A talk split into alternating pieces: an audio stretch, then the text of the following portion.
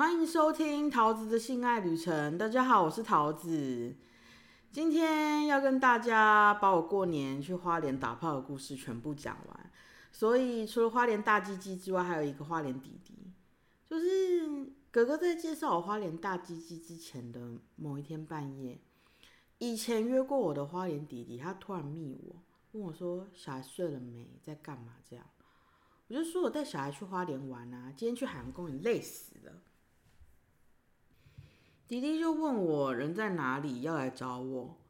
我看小孩啊睡得跟猪一样，我就直接出门了，我没有跟哥哥讲。阿等哥哥下班回家以后啊，发现我不在家，就赖我。我就回哥哥说：“哦，原来发红包给我，我等一下就回去了。”等到我回家以后啊，哥哥就问我说：“谁发红包给我？有没有打炮？去哪里？那没打炮做了什么？”我就说是以前约过我的一个弟弟，他也住花莲，之前都搭火车上北部约我。他带我去公厕拍照，拍完带我去吃麦当劳。啊，我没有跟弟弟打炮，因为他家有人不太方便，所以我只有跟他在外面抱抱摸摸一下而已。哥哥就说要打炮啊，跟他讲一声就好了，他会回来帮我顾小孩。啊，既然哥哥都这样说了，所以过没几天啊，弟弟又打炮，我就去了。但是我好像饿太久了，我饿一个月都没有打炮。所以我跟弟弟做完啊，我觉得我还没有饱。我回家以后啊，脸上表情就很平淡。哥哥问我有没有吃饱，我就说，我好像饿太久了，不太够吃呢。我跟哥哥讲话都这样子，我都讲实话，因为我很清楚我骗不了哥哥，那我干嘛骗？不然谎话扯一堆又被拆穿，我就觉得很没面子，还是怎么样的？哦，麻烦死了。嗯，就直接说实话最简单嘛。好啦，回到我说饿太久不够吃那边，哥哥知道我没吃饱以后啊，他就说要帮我安排男人，然后就建了一个 line 群，里面有我跟哥哥，一个大鸡鸡，还有一个孔腔。啊，为什么孔腔叫孔腔呢？我等下跟大家说明。反正我就加了孔腔跟大鸡私聊。啊，第一个回我的那个就是孔腔，他人不在花莲。然后为什么他叫孔腔呢？因为他讲话真的有点孔腔，让我很火大。他因为他一直叫我去台中跟他打炮，我心里想说，老娘没有缺到，要大老远跑去外县市给男人干好吗？还有我两个小孩要怎么办呢？但是他。孔腔归孔腔，他毕竟是哥哥介绍的嘛。我碍着哥哥的面子，我不好意思跟他讲难听话啊。我就客气的跟他说：“哎，我去台中，小孩没人顾，没有办法。”哎，他听不懂呢，然后就一直跳针叫我去台中，去台中的。等到哥哥下班回来以后啊，我就跟哥哥抱怨那个讲话孔腔的，怎么听不懂人话，很令我不悦。哥哥就跟我说啊，那个孔腔啊，就是鸡鸡堪用，讲话不行。然后，然后哥哥跟我爆料一堆孔腔的糗事。我讲其中一个好了，那孔锵他有一个女朋友，他其实很爱他女朋友，也很怕他女朋友。然后很矛盾的是。他又很爱到处乱玩乱约炮，约一堆有的没有的。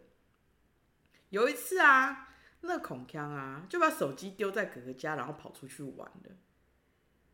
过没有多久，那孔锵他女朋友跑去哥哥家吵孔锵，哎，我想说哟，怎么那么精彩？感觉好精彩哦！但是哥哥啊，他没跟我说后来是怎么收场的。也就是说啊，哥哥分享给我孔锵那些爆笑的事情啊，有稍微平息我的怒火啦。如果 如果我之后有跟那个孔锵打到炮的话，我再跟大家分享一下吃起来好不好吃哦。另外一个就是花莲大鸡鸡啦，那个孔锵啊。他是第一个回我的，然后他是半夜跟我聊，聊完了隔天早上我睡醒，哎，花花莲大鸡鸡回我了，我就接着跟他聊。我跟花莲大鸡聊烂的时候啊，我不知道为什么他一直跟我说他很弱，我就觉得不太对呢，这事有蹊跷啊。哥哥这么懂我，他怎么可能会介绍一个重看不重用来伺候我呢？我就跑去问哥哥说，他在那边说什么我好弱未战先降是怎样？哥哥就说你少听他在那边屁，他跟你一样扮猪吃老虎的。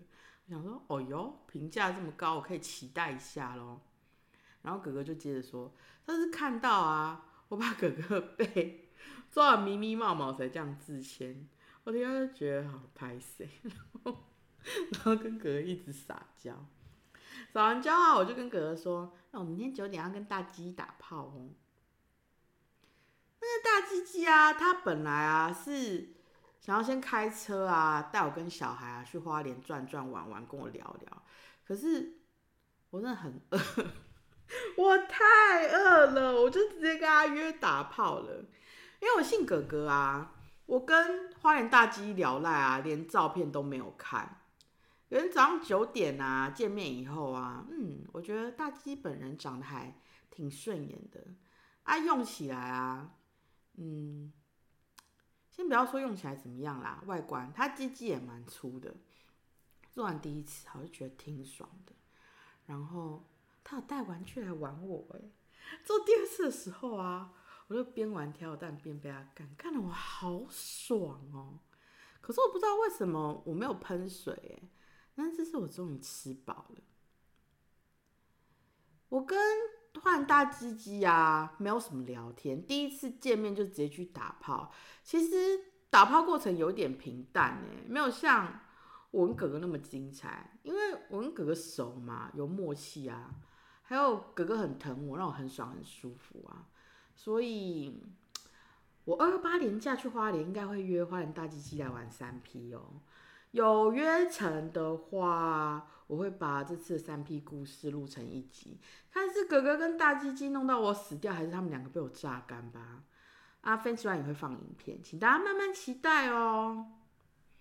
嗯，这样听起来啊，我觉得花很大鸡鸡的故事好像还好。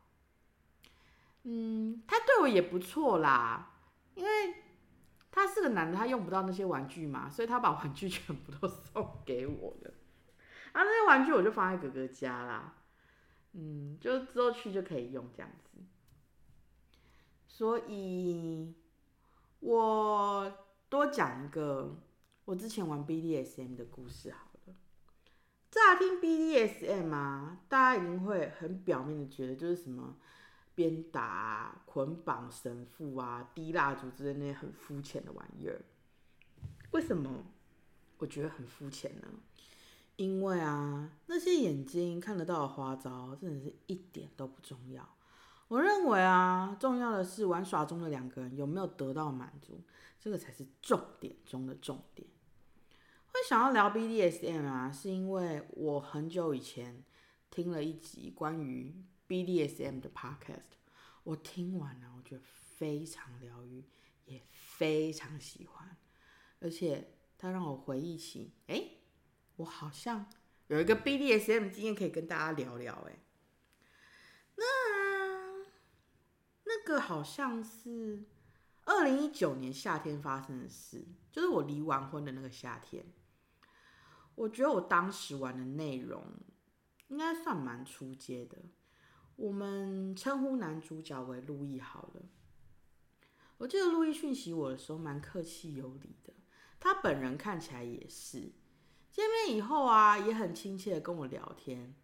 他外表啊看起来很斯文，很温文儒雅，也很体贴的照顾我。因为那天天气很热，我骑车骑了有点久才到我们约好的地点。我进房间之后就一直狂喝水。喝超快的，路易就很温柔的跟我说：“慢慢喝，喝太快会伤肺。”可是我真的超渴，我渴到一个不行，我还是喝很快。啊，等我喝完水以后啊，路易就问我说：“我们可以开始了吗？”在我回答这个问题之前啊，我心里都还以为我跟路易今天只是普通的打炮而已哦。就在我把空水瓶丢掉，并回答他可以之后，他变了。他突然用一个很凶的口吻命令我跪下。我们事前完全没有讲好套好招，我当时只是心里想：哦，原来你要这样玩哦，好哦，要玩就来玩啊，老娘才不怕。接着我就跪在地上，抬起头，用小狗眼睛看着他。他就摸着我的脸，用一种调戏我的口吻说：“我看到你的第一眼，我就知道你是个骚浪贱母狗。”我就回答路易说：“是啊，准要干母狗吗？”我说完以后啊，他没有听我的话，跟我打炮。他开始用手玩我，让我不断呻吟，然后一边下指令叫我爬到门口。录音说：“我叫好骚、好淫荡、好大声，外面都听得到。”我就回答他说：“我爽，我才叫这么大声啊。”然后路易叫我开门呢，我当时裸体，我哪敢啊？我就转头，用一种哀求的眼神看他，跟他摇摇头，而且我整个人都缩回来。接下来路易又下了一次指令叫我开门，我就回着，我就回头看着他说。小母狗不敢开门，他没有继续逼我，他就带我去床上打炮。他要我用女上的姿势骑在他身上，然后叫我把我的手机开好给他录音。我就一边摇一边把手机弄好，嘴巴一边叮嘱他不可以拍脖子以上。接着，录音拿到我手机，按下录音以后，就开始用手打我的奶奶。像打巴掌那样子用手拍我的胸部，我其实是个很怕痛的人。他打我也打的蛮大力的，但是他非常仔细的观察我的所有反应。路易先打我一边的奶，他打我的三下都在同一边，所以那个疼痛感会累积。第一下跟第二下的时候，我会叫，也有痛，但没有痛到无法忍受哦。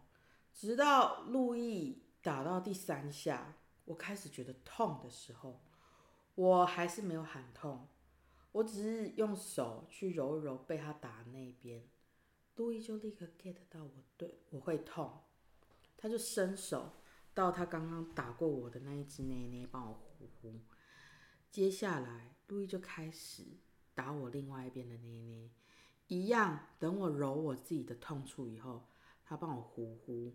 呼完，继续打我另外一边，这样交替循环。那顺道一提，我 Fans One 有打捏捏的影片，有兴趣的粉丝可以去看看哦。我跟路易玩 SM 的过程大概就是这样。后面我跟路易都在打炮，因为我喜欢打炮嘛，所以打炮算是一个玩玩 SM 给我的小奖励吧。接下来我要仔细分析一下，就是刚刚玩 SM 我内心感受。我刚刚只是大略陈述一下发生什么事情，可是这些事情背后就是有一个 reflection。我从最前面开始讲好了。我那天呢，突如其来、突如其然的得知我要这样背玩，我没有开口拒绝，表示我本人是愿意这样跟他玩的，所以我们才会继续下去，而且。他如果让我不开心、不舒服了，我也会用一些方法手段来跟他沟通。沟通不成，或者是让我造成不舒服，我觉得有危险，我才会立刻喊停。但是啊，如果我喊停，一旦让我喊停了，就代表说这一切全部都要结束了，因为我不高兴、不想玩了。啊，只要一喊停，他的兴趣兴致也没有了。所以啊，身为 S 的他，要拿捏好分寸，不能让我不开心、不高兴，决定喊停，他才能继续玩嘛。所以从一开始，路易叫我跪下，说我很配合的跪了，代表我愿意跟他玩他想玩的游戏，而且我也想玩。然后他边用手玩我，边叫我爬的时候，我也爬了。但是我在爬之前，我也有表达一个需求哦，我说。主人要干小母狗吗？我这句话是在表达说，我很想被干，也很喜欢被干，所以你要干我，你要干我，我才会高兴哦。他有听到我说的话，也有把我的话听进去，所以玩完 SM 以后啊，他就满足我想被干的需求而干我了。哦，我问完主人要干小母狗吗这个问题，路易没有立刻回应我，他先下指令要爬到门口。等我爬到门口，路易叫我开门的时候，我没有说我不要哦，我是先用哀求的眼神看着他，跟他摇摇头。我想先试着用委婉的方式拒绝他，但是他没有 get 到我不想开门，所以他才再下一次指令叫我开门。我听完他的指令啊，我知道他不懂我的拒绝，我才会直说我不敢开门。接下来。他没有逼我开门，因为我们才第一次见面嘛，我们也还没有很了解彼此。他只能观察我的情绪、态度、反应这些来跟我玩，所以我开口说我不敢开门。他在没有很了解我的情况下，他不可以照他个人的意愿逼我开门啊。也就是说，如果他想继续跟我玩的话，他就不能让我不舒服到我喊卡啊。再来。如果他逼我开门的话，我就会立刻跟他喊停，后面也不用玩啦。基本上在 S M 的游戏里面啊，什么事情能做，什么事不能做，完全靠路易他本人对我的观察。然后打奶奶的那一部分，我也稍微讲解一下。路易他打我啊，不是随便乱打，打他自己高兴的。他打我的每一下，我虽然都有叫。但是我被打到我觉得痛的那一下，我的叫声啊，会跟前面那几下的叫声不太一样。也许他有观察到这个很细微的差异，再加上我揉了我刚刚被打痛的那一边胸部，他知道，他很确定我痛了以后，他伸手过来帮我呼呼。然后他伸手过来帮我呼呼的时候，我心里就会有一种。你懂我哎，你知道我痛痛了，所以你来呼呼我啊，就是所以所以他来呼呼我啊，也让我有一种被疼的感觉。虽然他打我，但是他还是在意我的感受的。这样的互动啊，有一种被接住的安心感。等我们做爱做完的时候啊，我检查影片，他也真的。听进去我的要求，完全避开我脖子以上，表示他很重视我的底线，尊重我的意愿。我觉得他是一个可以信任、可以放心玩 SM，也不会让我不开心的人。只是很可惜的，就是跟他打炮没有办法让我吃饱啦。所以我们结束的时候啊，路易问我说：“可不可以当他的奴？”我当下是立刻拒绝他的，但是他也没生气。他或许知道才玩一次啊，没办法玩到心里也是情有可原的。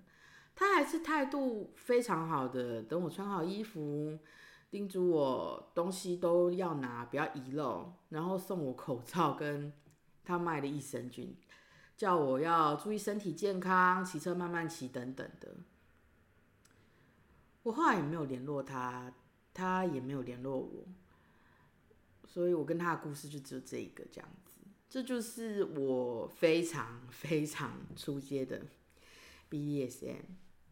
然后我想说啊，一个人玩不玩 BDSM 啊，其实有非常多的原因，不只是 S 跟 M 两个人的关系而已，可能人可能可能跟当事人他本人的身份啊、工作啊有点关系。譬如说，如果你是 model。就是你身上有伤痕会很奇怪啊，就是你穿的衣服，你不知道你身上会露出哪个地方。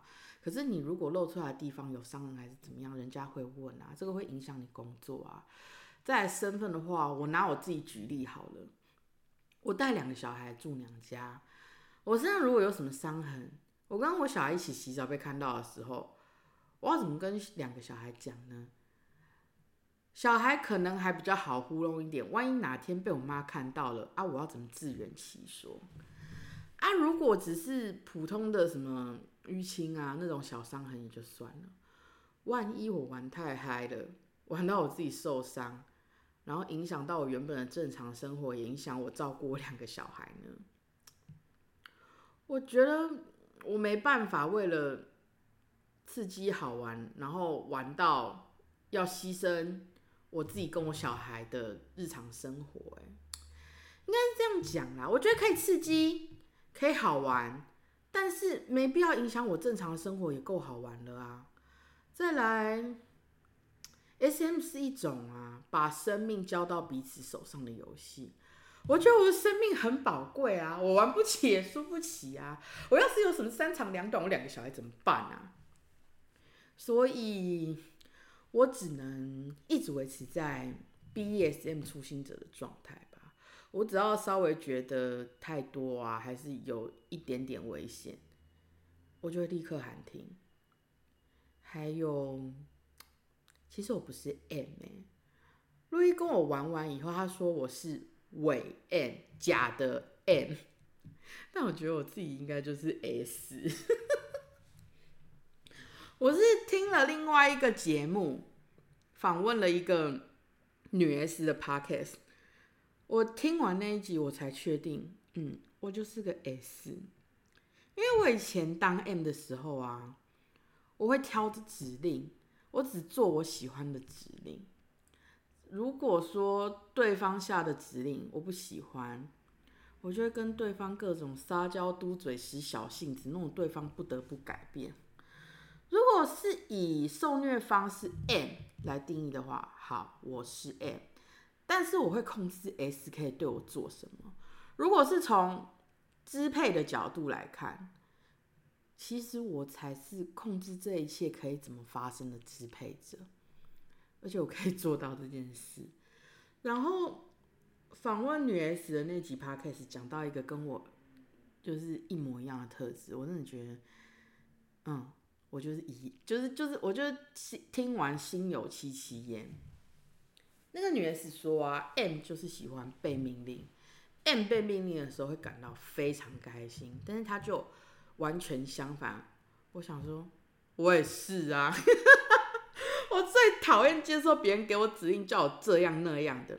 我被命令的时候，会感感到非常的不悦。但是我很喜欢指使别人、控制别人，叫别人做东做西的伺候我，我就非常高兴。然后我边听那一集 podcast 啊，我就一直想到神灯呢，就是那个女 S，她在描述她对她的奴的一些行为的时候。我就觉得，哎，我好像有跟神灯有类似的事情，所以我才会一直想到神灯。也因此，我才发现，原来神灯完全满足了我当 S 喜欢指使人、控制人的那一面。因为神灯几乎都顺从我啊，只是我跟神灯相处的当下，我没有发现。我是现在回想起来这一切，我才发现这一切。然后神灯有一次啊，他就跟我说：“我喜欢控制别人。”那个时候我们已经相处一段时间了，我就说：“是啊，但是我不是用女王的姿态来命令别人。”他就说：“对啊，你不会命令别人，你喜欢故意弄一个弱弱的样子 去控制别人。”然后我就用可爱的语气一边跟他撒娇，一边跟他说：“对的哦。”哇，三八！我跟他在一起超三八的。嗯，除了顺从我这一点啊，就是神他其实把我捧得非常高，就是可是他真的把我当小公主哎，我就会有一种在上位在上位者拥有支配权的爽感。但是我从来都不会命令神的，我都是用撒娇啊、拜托、麻烦你之名行支配之事。譬如说，他做了很多事情，哎，他为我做过很多事情，然后几乎都是赴汤蹈火的，使命必达，哎，嗯，我有开口做的事情好像有三个吧，一个是我叫他带我去好事多买东西，另外两个啊是我叫他带我跟小孩去打疫苗两次，还有很多。我没有开口的，是他自己自动自发为我做的。譬如说，他为了我去排队 买胭脂虾鸭肝的握寿司，然后还外送送来我家给我吃。然后还有一个就是吃生日发餐那天呐、我跟他说，我第一次吃到开心果甜点，我没有想到就是开心果拿来做甜点会那么好吃。神灯就默默记下来这件事，接着早一天带我去吃开心果冰淇淋，真的让我很惊喜。再来哦，就是他看到路上啊，只要是我有可能会喜欢吃的东西，他就会问我要不要吃，然后结账买给我。哦，这个超多的，第一次见面就送我八月堂的巧克力可颂，然后蛋黄酥，嗯，海边走走巧克力蛋卷，然后有时候没有吃饭去喝咖啡的时候，他也会，就是我看到奇怪的蛋糕，也不是奇怪，就是特别蛋糕，那个是一个盆栽蛋糕，他就问我说你要吃就买啊，然后他我说我不要那个，我要另外一个，结果他两个都买给我这样子。但我要讲那个海边走走的巧克力蛋卷。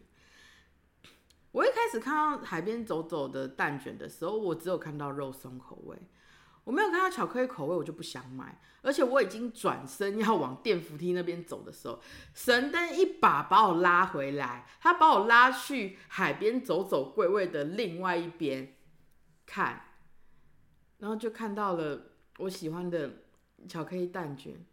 可是我觉得好贵哦，我就觉得有点买不下去哎。然后它巧克力有两种，一种是会流心的，一种是不会流心的。我觉得不会流心的那个价钱我可以接受，可是它不会流心我就不想买。啊，会流心的那个比较贵，我就买不下去，我就好纠结哦。所以我就把这个难题丢给神灯，我说你帮我挑好了。然后神灯就。挑了最贵的那个 流心巧克力蛋卷给我，然后付钱。反正呢，就是只要能让我开心，只要能让我高兴，满足我这个主人的事情啊，就算我没有开口，他也都愿意耶。而且是兴高采烈的远道而来接我，该付钱的时候都毫不犹豫，然后从接到我本人到送我回去的前一刻。神灯几乎是用尽全力在讨好我、侍奉我，不管有没有打炮，我都觉得很开心哎。如果是用 D.S 主奴的角度来看呢，神灯啊，他真的是一个超棒，然后好喜欢、好喜欢的奴隶。说到这个啊，我想讲个题外话，就是。我跟神灯啊一起相处，一起出去玩的这一段期间，我也有跟小鱼儿出去玩，只是现在神灯跟小鱼儿都结束了，但是我对他们两个人的回忆却非常的不一样。神灯带我吃的东西啊，都很高档，但是我对神灯的回忆，几乎都是他很疼我、很贴心的行为。不是说他带我去吃的那些高档的东西不好吃哦，那些东西也哦好吃到一个爆炸。可是我觉得他会带我去吃那些东西的前提是他很爱我，他很疼我，他才会带我去吃啊。所以他疼爱我的那些事情才会刻在我的心里呀。小鱼儿的话哦，他对我也不错，他带我吃很多相对平价好吃的。跟神恩比，真的叫平价。但是说实话，也也要花点钱，倒是真的。还有小鱼儿，都也算细心体贴吧。可是他有流露出一种我想要拼过神灯的感觉，所以我就觉得，嗯，好了，我先继续说后面的事。我先继续讲。好了，嗯，比较的事情后面再比。就是我对小鱼的回忆啊，都是他家里那些很平凡的小点心，比如说 baby face 的喜饼，还有他去宜兰买的杏仁糖，还有他家冰箱里的 凤梨酥大饼。那个凤梨酥啊，它就是很普通的那种甜的，不是土凤梨内馅的那种土凤梨酥哦，只是差在说小鱼儿它用烤箱把它烤的外皮酥酥烫烫，然后咬下去啊，里面是糯糯软软、热热甜甜的凤梨冬瓜馅。然后我咬下去吃，我咬下去啊，那个内馅啊就热热的，然后化开，然后从我喉咙流下去，然后那个温暖香甜的口感啊，我就觉得哦，我整个人要被融化了，好像有一股暖流包围着我全身。那我觉得，啊，这烤凤梨酥怎么那么好吃？我就忍不住吃了两块，然后就躺在沙发上躺晕。我想说，哦。好吃，好幸福哦！我不知道为什么，就是这么简单的东西，在他家吃就变得这么好吃哎。还有还有那个乳酪条，被他烤完之后，我叫他喂给我吃，吃起来像薯条一样酥酥松、酥酥脆脆的。我不知道为什么我在小鱼儿家，我对小鱼儿记忆都是这些食物哎，他对我的行为本身我都没有什么记忆耶。我真的认真比较起来啊，我觉得我比较感受得到神的爱意耶。还有啊，就是我跟小鱼儿的地位比较平等，他比较没有什么取悦我的那种感觉。我们像是，就是我们就是关系很平等的恋人的感觉。阿神呢，他根本就在我下面呐，他就是一直很努力的在追我、讨好我、取悦我。可是也只有神能让我觉得有那种无比尊崇的感觉，就就就是小公主啊！我对其他人啊都不敢像我对神灯那么随便任性。如果可以的话，我真的还蛮想把神灯找回来的。就算当普通朋友啊，之后吃饭要 A A，甚至是我请他，我觉得都没有关系。但我觉得应该很难吧？就既然分开了，就还是。把彼此当成彼此的白月光就好了。好啦，今天这一集就到这边喽。如果你有想听的主题或者想问的问题，都欢迎大家留言或私讯告诉我哦。喜欢我的 podcast，请大家分享给你的亲朋好友，要分享才会得到性爱之福哦。然后我已经把我的节目上传到各大 podcast 串流平台：First Story、KKBox、Spotify、Apple Podcast、Google Podcast。Mixer Box、Sound On、Pocket Cast，搜寻我的节目名称《桃子的性爱旅程》，都可以找到我的节目哦。喜欢喜欢我的听众，可以去推特跟随我，或者去 Face One 抖内我，看我火辣照片的影片。我推特跟 Facebook 连接会放在资讯栏。我们下次见喽，拜拜。